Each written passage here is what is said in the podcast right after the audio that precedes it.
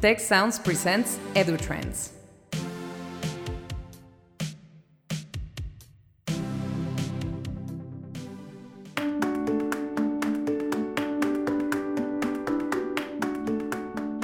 Welcome to this EduTrend podcast and webcast brought to you by the Institute for the Future of Education. My name is José Pepe Escamilla. I am Associate Director of the Institute for the Future of Education. And today we have a great uh, invited is uh, Steve uh, Miller.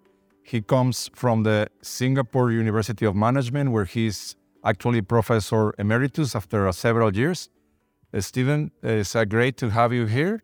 And I would like to start this conversation around AI in education with a short definition of what is AI and how are you predicting that it will impact the world of work for everyone in the world. All right. Pepe, let's take that one at a time. First, let's give a practical and workable definition of what we mean by artificial intelligence. It's software systems that have abilities to do some amount of either reasoning, planning, learning, and by learning, we mean able to use uh, data to improve its performance.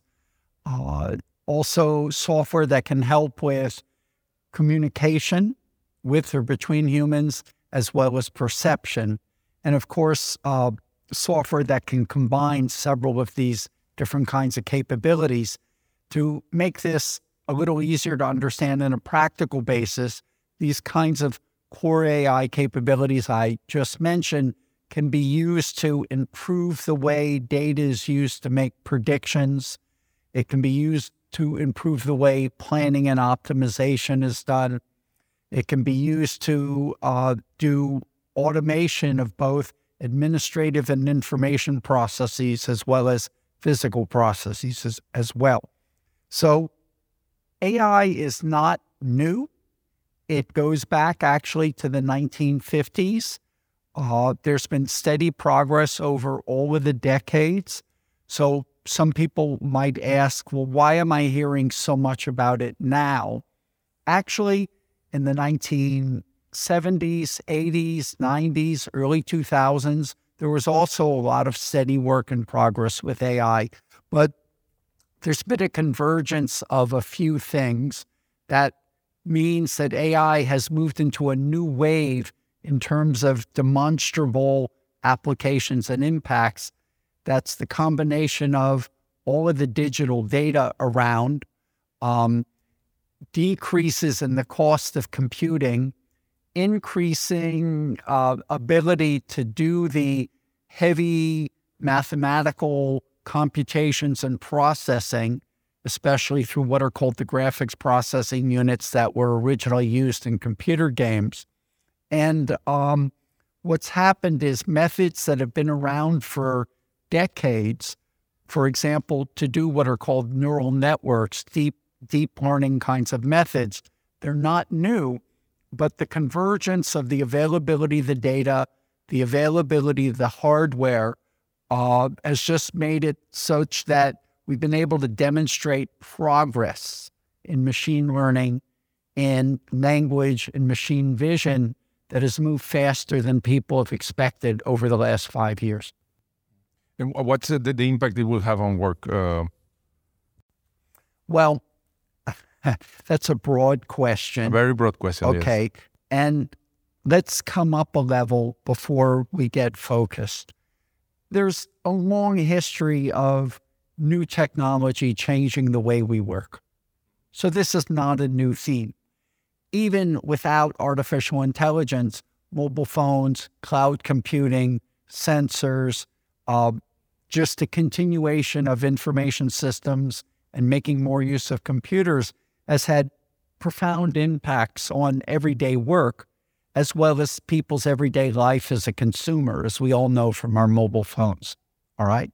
So AI enhances this, amplifies it, extends the reach of what software systems and machines, including embedding these software systems, can do. So we need to rethink our assumptions about well, what are the limits of what a machine can do? You know, for example, everyone's used to using a spreadsheet. Uh, years back, people used to use calculators. They don't use them as much anymore because they do it on their mobile phone or they do it in a spreadsheet. So these are examples of where tools have changed our everyday life. And now we're getting used to the fact that, oh, we can have a chatbot. Oh, we can automatically get um, image recognition via uh, a machine vision type program that can help categorize things. We can have, for example, Amazon or Spotify serve up recommendations based on these AI prediction algorithms. So we just get this embodied in almost all aspects of work. All right. So there's one issue on how do we create enough, train enough people who know how to create these systems. But the bigger need is how do we get people in every existing occupation no matter what they do, to more responsibly and more capably work with support tools that are AI enabled tools. And that's everybody, no matter what profession you're in. Let me give a good example in the home construction business or in the building construction business. All right. So uh, when you build, let's say, a five story building, it's always a very complicated environment. All right. And it's always been very hard for to bring robots into the field to do that kind of construction. But I saw a, a video of a, a, real live operation of a little robot. It, it looked like a tiny vacuum cleaner, right? It was small, it was on wheels, it had no arms. So you'd say, well, what can this robot do related to constructing a new building. So when you know when you build a building, you have to know where does the piping go? Where do the doors go? Where, you know, where do the beams go? In other words, you need lines, literally chalk lines on the floor that correspond with the building plan. So people know where to put walls, where to put beams, where to put certain kinds of connectors right?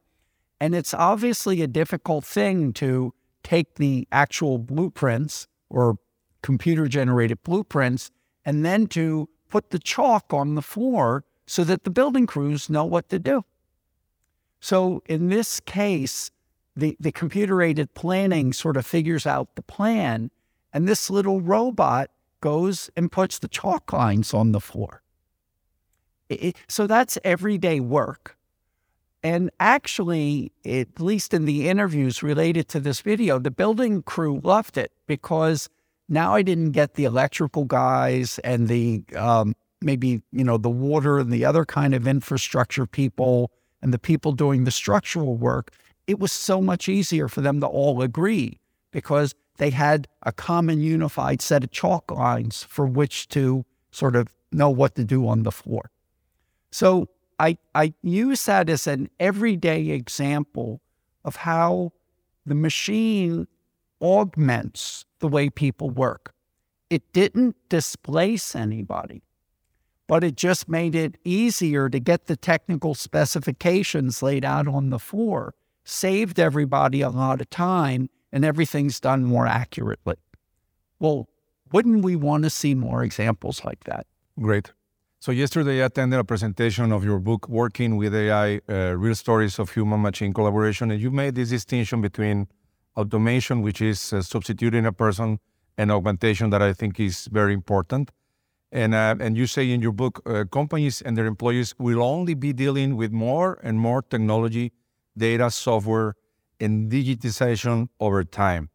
So if we will be living in this world with more technology and augmented technology, people working with machines all the time, what are the skills that we need to develop in students, but also in the general population, to be able to get the best of technology and also to understand their shortcomings? All right. So let me let me divide in two categories between people who are the creators of the AI methods and models and systems, and the people who have to use AI as part of their everyday work. The second category is a much, much, much bigger category of people and has many more people involved. All right. So I think the first thing is to get people to realize that AI is just a tool. It might have some amazing capabilities in some very specific application areas for which it's built. It might have seemingly superhuman capabilities, but it's only a tool. Tools have limits. So, for example, anytime we're doing something where a an information system that includes an AI model is making a prediction, it's based on statistics and probability. It's not going to be right 100%. You're going to have what are called false positives. You, you say something is so when it's not. You're going to have false negatives. You say something is not so when it is, right? And that corresponds into predictions you might make for lifestyle things or for making loans or for business planning or resource allocation. So people have to get used to the fact that these tools can be remarkably useful. They can take in a lot of information we might not have at our disposal. They don't have some information that we do have at our disposal, something that changed yesterday, or something that's going on today, or some change in the context. And, and it's a recommendation probabilistically, it might be right 85% of the time or whatever the accuracy level is, but it's not right all of the time. And its ability to make the prediction depends on the thing that we're predicting being similar to all of the data used to train it. So they're making a prediction, and the prediction implies the future. But the irony is, these prediction models assume that the new thing you're predicting is similar to what happened yesterday and what happened last week and what happened last month. So when you're in situations where the environment is relatively stable, the recommendations and predictions and plans made by these AI systems can be quite good. But when you're in situations where things are changing, where there's variability, where there's unexpected things happening, these predictions can be way off. And the machines have no idea of that. This is why we need the partnership between these AI enabled machines and people. Right. Some very clever observers have made the distinction between big data and thick data. And this is a very important distinction. So, where we have many variables, many observations, many variables, many observations, and things are relatively stable. There can be some variation, but not dramatic changes. The ability to use these AI methods to build recommendation models, prediction models, planning models is very good, right? But often when some new event happens, some country does something and all of a sudden the geopolitics change, supply chains change, COVID comes out, you know, all the time unexpected things happen. There's no history. All you have are little anecdotes. All you have are stories, right? So that's what people call thick data. It's dealing with changing situations through anecdotes and stories. Thick data turns out to be very good for dealing with changing and new and novel situations. Big data is something that works very well through these machine based validated models, right? So the world is always changing. And that's why we need this combination of the people and the machines.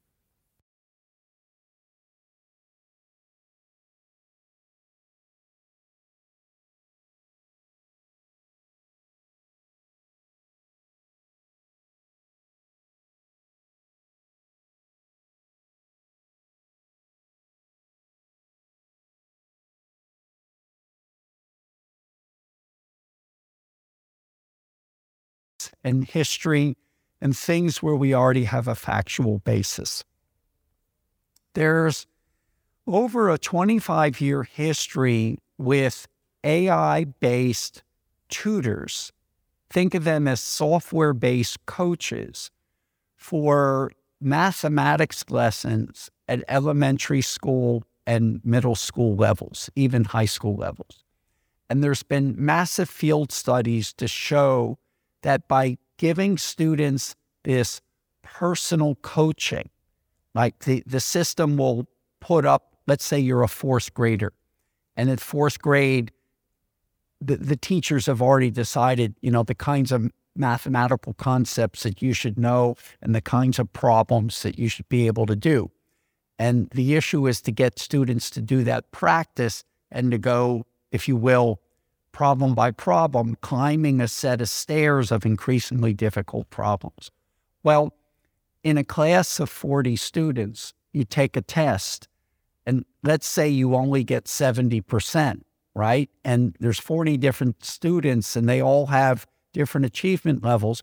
Very, very hard for the teacher to sit down with every student and give them personalized coaching about, given their existing level of capability and understanding, what's the next problem to do so that they can make the transition to knowing how to do the work. Well, if you could build this into a personalized tutor, it's wonderful. Now, mathematics is easy to evaluate, it's easy to judge, it's easy to know right or wrong, but the demonstration has been made that personal tutors and coaching can be very effective. So we've we've seen it for decades. It's becoming less expensive to do this. The ability for a school system to afford cloud computing based solutions to do this uh, is making it economically sensible. Now, what's going to happen is that same concept will gradually propagate to other types of disciplines, even writing essays or doing science kinds of problems or writing software code. So we'll get more coaching. Now, does this eliminate the role of the teacher? Not at all. Why? Learning has important social components. Motivation is very important for students. The teacher will play a good, uh, an important role on that. Each each student sort of needs a lesson plan, if you will, and this the the uh, the teacher becomes the master planner for each student, either within a subject or cross subjects, where increasingly we'll get AI enabled tutors who help the student work the details, right? So I think this has great promise for education. And I think one of the good, the, the great challenges is how to make these capabilities accessible, not just to the well funded schools, not just to the schools that are the top secondary schools or the top universities, but across the spectrum as well. Exactly. I, I, I was thinking when you were saying that uh, the school system or the universities uh, uh, implement some technology, it's when the professors uh, can use it. But I was wondering if there's someone listening to this podcast and they say, well, my school is very far away from doing that. Is there something I can do to start to experiment with these tools for teaching learning, or is way uh, out of my leagues? Uh? No, that is such a good question, Pepe, because there's an analogy to what you just said to companies. There's some companies that already have hundreds, thousands of AI projects and they have this internal capability to do the next one because they have this tremendous base of experience. But still, most companies in the world have not even started their first project. And the whole issue of, well, what do I do to do my very first thing when I have no background? So that applies to companies. And I think you asked the analogy of that question for an elementary school, a high school. Um, Well, one of the things maybe we can do through the Institute for the Future of Education is think through on onboarding strategies for that kind of thing. Um, a, a number of universities around the world are already internally doing projects. For example, people have to write computer code not just in computer science classes, but in a wide variety of classes because data science is something that nearly every discipline is picking up. I met at Tec two economics students, and, and they're doing the things that an economics student would do as an undergraduate student, but they're taking classes on Python coding to learn how to, they're not trying to be professional software engineers. They're just writing code to do the kind of data organization and data analysis that an economics student needs to do. All right. So, uh, increasingly, there are tutors to give students feedback on is this code written well? What can you do to make it better? Just like the example of the fourth grade or seventh grade math tutor. Uh, so, that would be one example people are, uh, students are definitely starting to use large language models, which are a new development, a very recent development in artificial intelligence to help with writing essays. All right. Um, scientific investigators are using planning tools, optimization tools, learning tools, all combined into unified systems to do scientific discovery and investigation. There's the famous recent example of the protein folding problem. How do you predict how a protein will fold in three dimensions? This turns out to be very, very important for a number of biological issues. It's, it's not the only thing you need to know when you're trying to invent a drug or vaccine, but it's a very important step. And it's demonstrated that AI tools uh, have been able to do better protein folding predictions than have been achievable in the last 50 years. So, if the scientists are using these tools to do their extend the frontiers of science, obviously we're going to start seeing these things as um, younger students just taking regular university courses do their homework sets. So um, I think that's a new frontier.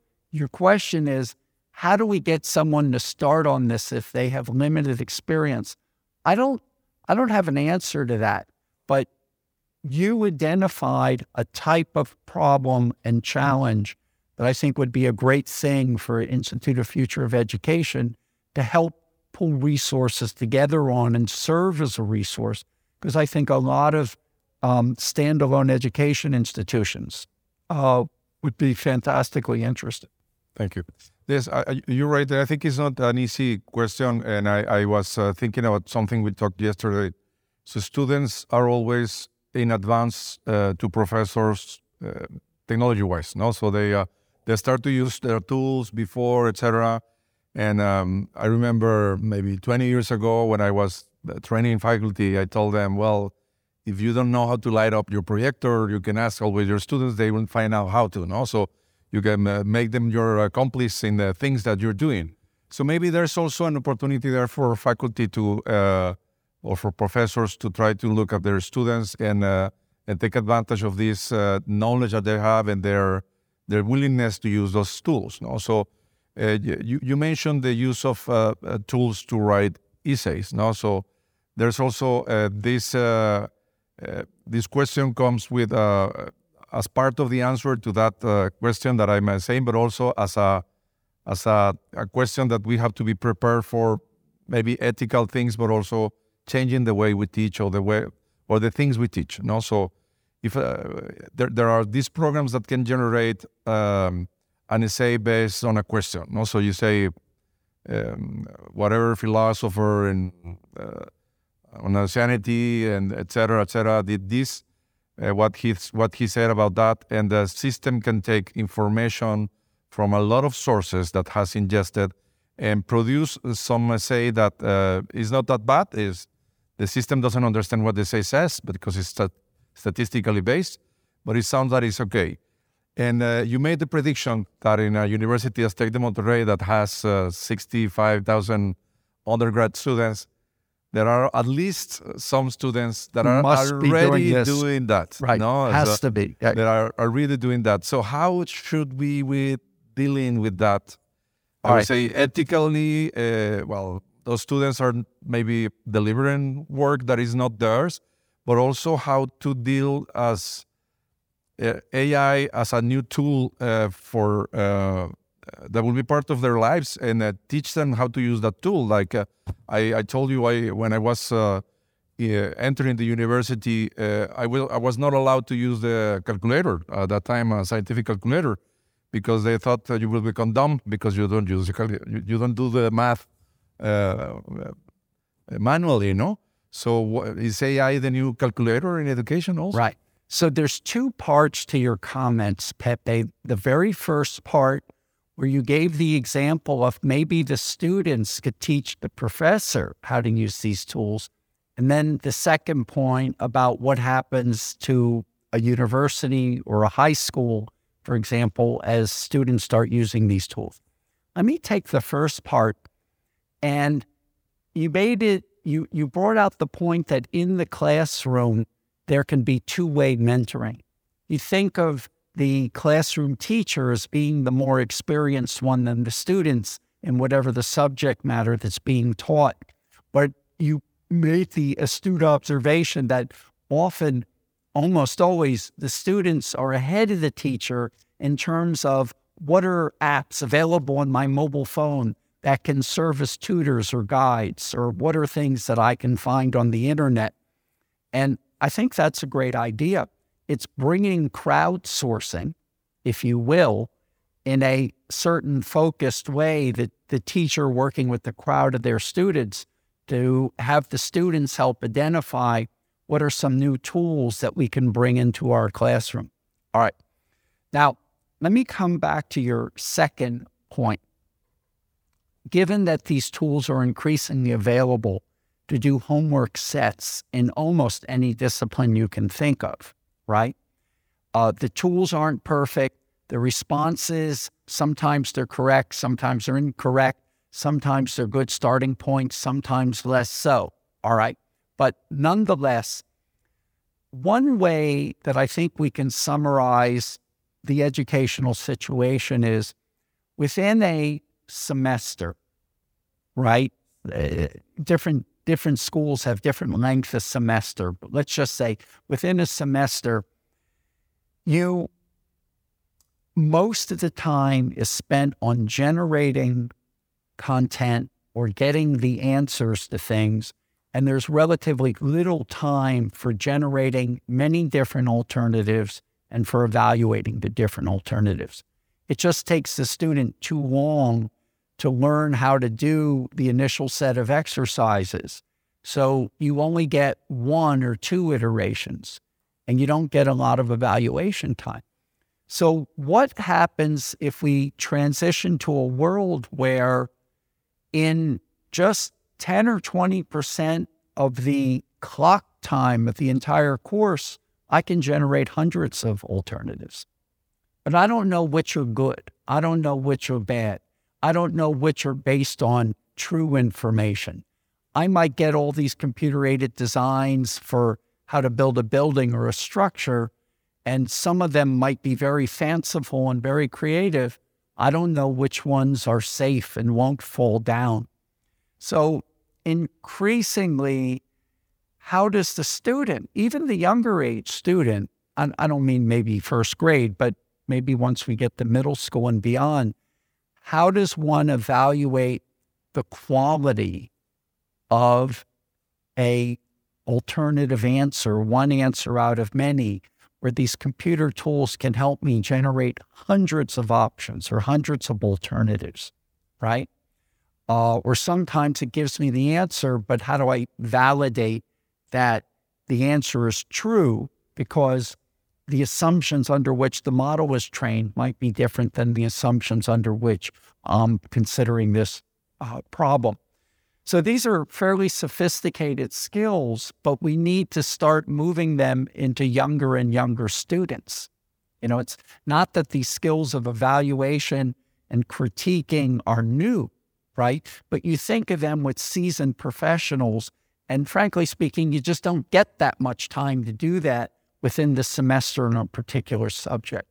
So I don't see the role of teachers going away, but the way time is spent within a semester with on a given topic matter may in fact change where I can more easily generate alternatives across many, many students. Each student can do this, but how do I then build a student's judgment? And then it comes to the very fundamental issue of what am I assessing the student on?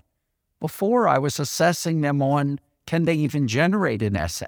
And is it sort of half decent to read? Well, if that can be done on the first day of class with the assistance of a super tool, where do I go the rest of the semester? Where am I taking it? Right? So it's in the, the quality of the essay, the comparative essay, going to the second and third, fourth and fifth iteration on the essay. So I think this will be a learning journey for everybody, for the faculty as well as the students. Thank you very much, Steve. It has been a, a wonderful conversation, and I, uh, as you, I believe that uh, this is the time for AI to to deliver, uh, not only in the workplace but uh, in education, and we will see more and more tools. And I also believe that they will be augmenting our work, and we have to learn to work with them and to understand what are the things that they can do, their shortcomings, and the and understanding where they come from, who created them, how they created them. So the, we will be more um, uh, able uh, to take advantage of of the tools. Yeah, I think rather than oh AI, we see it as a threat to the race. Let's think of AI as amplified intelligence. And where the intelligence is coming from, we as people with the amazing set of biologically evolved capabilities that we have, right? And they really are amazing, as well as remember who created these tools. They all come from human minds. All these tools come from human minds. These, these are our tools, just like all the other tools that we surround ourselves with. And if, if humans can work together with these tools to amplify intelligence, maybe there's a hope to do a better job in preparing for the next um, COVID like plague that sweeps the world. Maybe there's a um, more capability to deal with getting water and food to people all over the world, for example, or to dealing with climate change. So I don't want to be overly idealistic. These hard problems aren't going to go away easily because a lot of them are not simply technological they're people, they're institutional, they're political. But as daunting as these challenges sound, if we can get our young people and our other segments of the population to figure out how to amplify our capabilities, but in positive, constructive, ethical ways, there's hope. And as long as we have a sense of hope, Pepe, uh-huh. we'll be okay. That's great.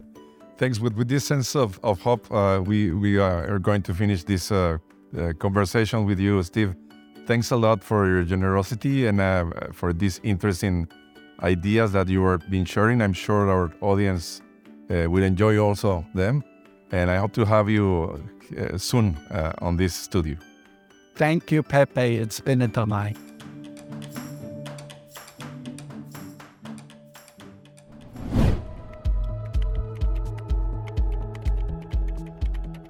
For more information, visit observatory.tec.mx slash edutrends podcast and ife.tec.mx. A special thanks to Tecnológico de Monterrey, the Institute for the Future of Education, and the Tec Sounds team. Tec Sounds producer Miguel Mejia. Edutrends producers Esteban Venegas and Christian Igosa. Stay tuned and play Tec Sounds in your favorite podcast app for other great shows and content.